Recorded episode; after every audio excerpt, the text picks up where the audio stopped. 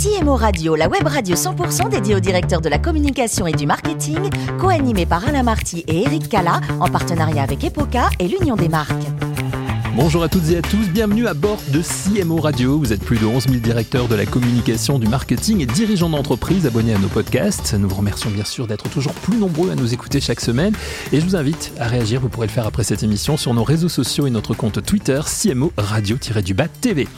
J'ai le plaisir d'avoir à côté pour euh, animer cette émission Natalia Abella, directrice développement communication chez Union des marques. Bonjour Natalia. Bonjour. Avec nous également le fidèle Mathieu Gabé, président d'Epoca. Bonjour Mathieu. Bonjour Eric. Merci d'être là tous les deux.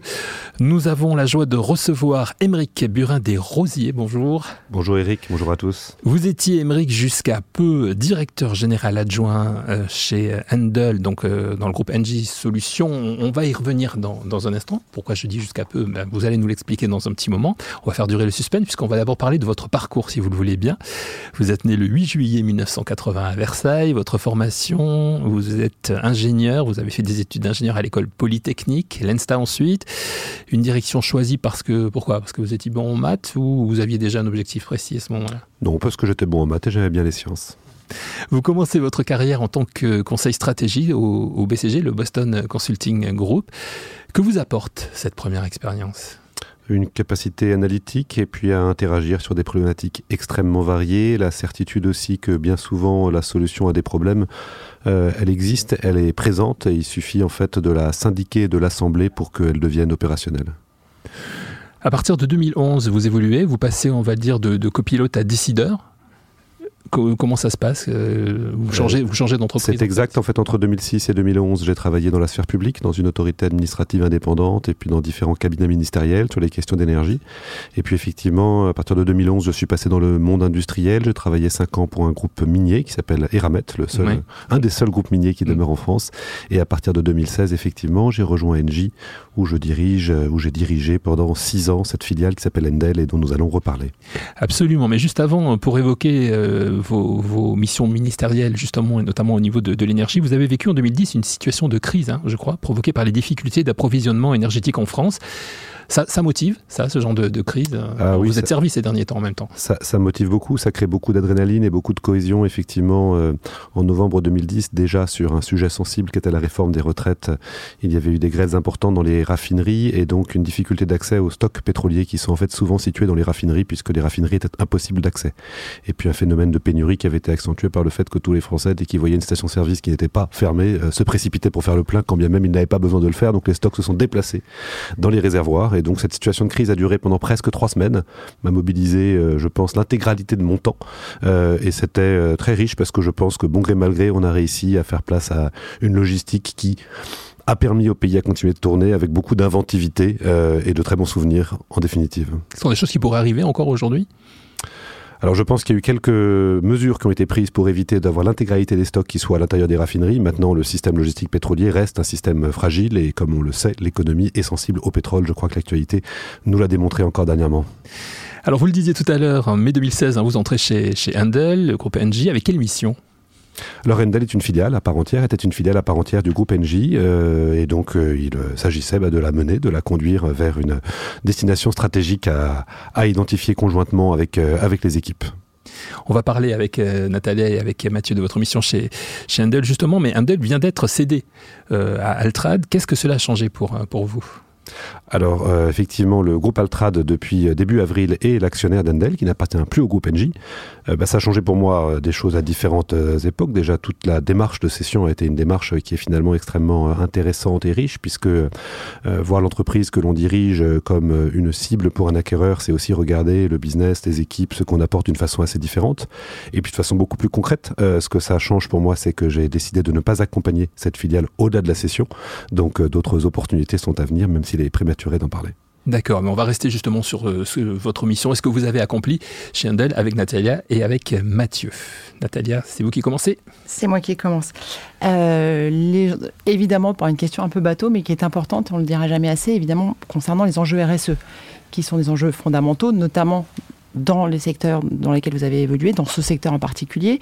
Comment est-ce qu'on les fait coïncider avec les attentes du public, alors qu'en même temps, on évolue dans un secteur B2B. Quels en sont les enjeux et qu'est-ce que ça porte finalement? Qu'est-ce que ça permet de faire? Alors, peut-être un mot sur Endel euh, avant de vous répondre pour que effectivement tous nos auditeurs puissent situer l'entreprise. Endel est une entreprise de services industriels, de maintenance industrielle. Ceux qui font la richesse d'Endel, ce sont des ouvriers qui représentent 50% de l'effectif. Ce sont des tuyauteurs, des soudeurs, des mécaniciens, des monteurs qui travaillent le métal. Et ce qu'ils font pour les clients d'Endel, euh, c'est maintenir les usines en état de fonctionnement ou c'est construire des nouvelles usines ou les modifier. Euh, j'ai fait ce détour à la fois pour expliquer les missions d'Endel, mais aussi parce qu'en fait, euh, ce métier est un métier très noble qui est finalement aligné avec les objectifs RSE. Avoir une usine bien maintenue, c'est avoir une usine plus efficace. Ça veut dire que pour un intrant en énergie, en matière première qui est donné, il y aura plus de production et donc évidemment ça concourt directement à des enjeux RSE. Après, dans les enjeux RSE, euh, je, je trouve que quelque chose qui était particulièrement marqué chez Endel, c'est aussi la capacité à intégrer des talents. Hein. C'est vrai qu'on est une entreprise euh, qui recrute des ouvriers euh, qualifiés, mais qui recrute des ouvriers dans la France entière. Donc il y a une vraie capacité d'intégration et de promotion interne euh, qui est également, on va dire, notre contribution à la société. Quelles sont chez Handel, parmi les missions que vous avez pu mener, les plus grandes fiertés que vous avez pu avoir et les plus grandes déceptions? Alors, on travaille souvent sur des enjeux qui sont assez critiques euh, pour nos clients. Chez Endel, euh, c'est vrai que nous sommes sur la maintenance vraiment des, des, cœurs de production industrielle.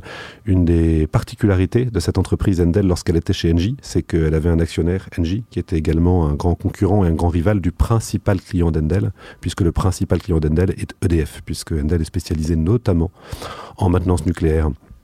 De façon générique, une des fiertés que j'ai euh, éprouvées en, dirigeant Endel est une orientation client qui est très marquée et justement le sentiment que souvent euh, bah, cette orientation client était honorée par des résultats. Je me souviens d'une euh, série de crises chez EDF autour d'enjeux de contrôle, de supportage. Ça peut paraître un peu technique, mais une capacité très forte à mobiliser une équipe sur l'ensemble des centres de production d'électricité, des centrales nucléaires, pourtant au mois d'août, afin de répondre aux besoins du client et d'éviter finalement bah, des arrêts de tranche à un moment où il y avait besoin de produire beaucoup de Euh, en matière de, déception, euh, je dirais que je trouve aujourd'hui euh, que finalement il y a un énorme apport qui est possible pour le digital dans les usines, mais dans les usines que j'ai visitées, j'en ai visité près de 100 en 5 ans, c'est pas encore très présent. Donc j'ai pas fini de diagnostiquer pourquoi, entre un potentiel qui n'est pas, euh, enfin qui, qui, qui, est là et qui n'est pas exprimé, et, et, et, cette réalité, il y, a, il y a un écart.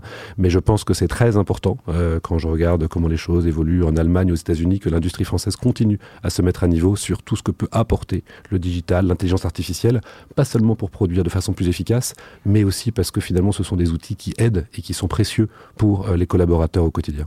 Justement, par rapport à ça, en termes de communication interne, en plus dans une période de Covid qui a été assez compliquée où pas mal de choses ont bougé, comment est-ce que vous avez fait pour garder le lien avec vos équipes, de euh, continuer à développer de la fierté, de pouvoir répondre aux missions euh, qui étaient nécessaires évidemment aux, aux différentes missions industrielles que vous pouvez avoir? Comment est-ce que vous avez géré votre communication interne?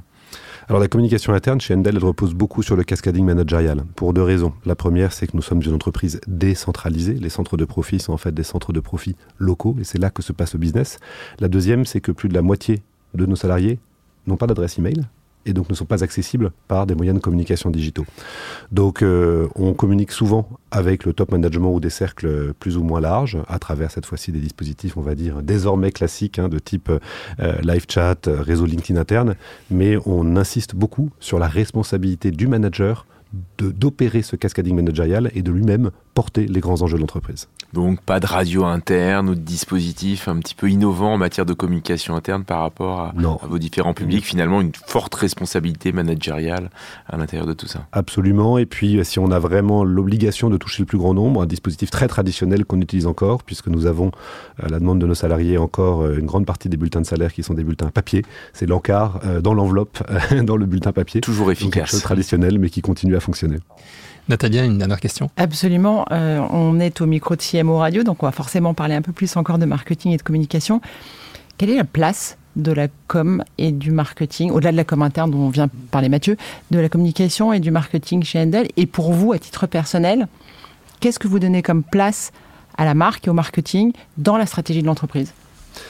Alors la communication pour nous, c'est beaucoup une communication interne. hein. On en a parlé, c'est une grande entreprise, Endel, 7000 salariés, et puis très décentralisée, donc avec une grande partie des collègues qui ne se voient jamais. Donc c'est très important euh, finalement pour euh, créer cette unité, bah, de capitaliser sur la marque, sur la fierté de porter le maillot. Une anecdote intéressante est que même au sein du groupe NJ, Endel a toujours gardé sa marque, même à une époque où il y a eu une assimilation de marque, parce que c'était une marque forte, et c'est encore une marque qui est conservée euh, par, par l'acquéreur. Donc voilà, il y a une notion de fierté d'appartenance qui est très forte. Le marketing, on en fait très peu, ou on en fait sans le savoir, plutôt. On n'a pas d'équipe dédiée. Je pense qu'on en fait, que Endel en fait quelque part trop peu parce qu'il y a parfois euh, une, un, un déficit de reconnaissance du client sur la valeur ajoutée des actions entreprises. C'est vrai que quand on sauve une usine de la panne, finalement, c'est pas forcément logique d'être rémunéré uniquement sur un nombre d'heures et un taux horaire. Euh, il y a en théorie un espace euh, pour créer plus de valeur, mais c'est vrai qu'il est difficile à attraper et que c'est un champ qui n'a pas été particulièrement investigué. Merci beaucoup, euh, Natalia. Euh, vous nous l'avez dit, hein, donc vous, vous allez partir vers de nouvelles missions. Est-ce que ces missions pourraient partir euh, du côté de l'espace, puisque je crois que vous rêviez d'être spationaute? Alors ça, je ne saurais pas le dire, mais effectivement, mon rêve d'enfance euh, pendant longtemps a été d'être spationaute. Je pense que j'étais à la fois attiré euh, par l'immensité du cosmos, hein, tout simplement. Euh, je ne crois pas être le seul quand on voit le, succès de notre auto à pesca nationale. Et puis je pense par la dimension extrêmement technique aussi de ces engins qui sont parmi les plus sophistiqués que l'homme ait jamais construit. Vous êtes né en juillet, on l'a dit le 8 juillet, hein, très précisément, on le disait au début de, de cette émission. Mais pour fêter votre anniversaire, vous avez une tradition qui n'est pas vraiment liée à la saison, en fait. Absolument. Il s'avère que j'aime beaucoup la raclette et que pour me faire plaisir, souvent mes amis ou ma femme m'offrent une raclette le jour de mon anniversaire. Le 8 juillet, c'est pas particulièrement commun. En général, le fromager nous fait Ça répéter doit deux être fois. dur à trouver, effectivement, en termes de fromage. Vous aimez cuisiner d'ailleurs, justement, les, les plats savoyards plus particulièrement, c'est ça? Alors j'aime euh, surtout les déguster. Euh, Moi j'aime euh, cuisiner de façon extrêmement simple. En fait c'est vraiment la qualité des produits qui m'intéresse et s'ils sont bruts et pas transformés ça me va très bien aussi. Vous aimez les accompagner de bons vins? Oui j'aime bien. J'aime en particulier euh, les vins de Bourgogne. Et vous êtes un passionné de voyage, hein, comme beaucoup de, de nos invités. Euh, Du coup, on voyage beaucoup avec, avec chacun de vous. Quel est pour vous le plus beau voyage que vous ayez fait? Euh, je pense que le plus beau d'entre tous, c'est un voyage que j'ai fait en Iran euh, à l'automne euh, 2003. Déjà parce qu'il était assez long et ensuite parce que l'Iran avait la particularité, je pense que c'est d'ailleurs toujours le cas, de ne pas être un pays particulièrement visité. Et donc ça donnait des conditions en fait absolument exceptionnelles pour faire du tourisme. Je me souviens notamment avoir visité Persépolis, qui est un des plus beaux sites antiques que j'ai jamais vu et sans doute un des plus beaux au monde. Et nous étions, euh, le de voyage que j'avais à l'époque et moi-même, absolument seuls sur le site. Et donc on avait une capacité de projection qui était finalement sans commune mesure avec celle que l'on peut avoir lorsqu'on est entouré de congénères. C'est une chance exceptionnelle, effectivement. Absolument. Vous, vous êtes euh, récemment replongé côté lecture dans, dans un ouvrage qui pourrait être malheureusement d'actualité. Oui, alors il se trouve que j'aime beaucoup la littérature russe, euh, toutes sortes de littérature russe, aussi bien assez, euh, assez ancienne, Dostoïevski ou Tolstoï, que euh, plus, euh, plus moderne comme Solzhenitsyn. Et c'est vrai que quelque part, je trouve ça euh, réconfortant euh, de ne pas résumer euh, la Russie à l'actualité, mais également de bien repérer cette euh, tradition artistique absolument unique. Et euh, dans des romans, ce que, ce que j'apprécie, c'est les sentiments extrêmement exacerbés, euh, voilà, qui témoignent finalement bah, de, la, de la violence de l'âme humaine dans toutes ses dimensions. Vous êtes aussi un homme complet, hein, vous faites du sport, du tennis, hein, je crois. J'en fais assez peu. Je dois, dois dire que je, je, je, je trouve que le tennis est un peu ingrat envers moi parce que je lui ai consacré quand même beaucoup d'heures dans ma vie. et ce qu'il m'a rendu est finalement limité en contrepartie. C'est une jolie conclusion en tout cas. Merci beaucoup.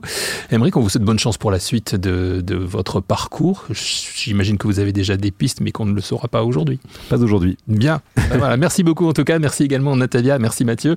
Euh, C'est la fin de ce numéro de CMO Radio. Retrouvez toute notre actualité sur nos comptes Twitter et LinkedIn. Et rendez-vous jeudi prochain à 14h précise pour une nouvelle émission. Merci beaucoup. L'invité de la semaine de CMO Radio, une production B2B Radio.tv en partenariat avec Epoca et l'Union des marques.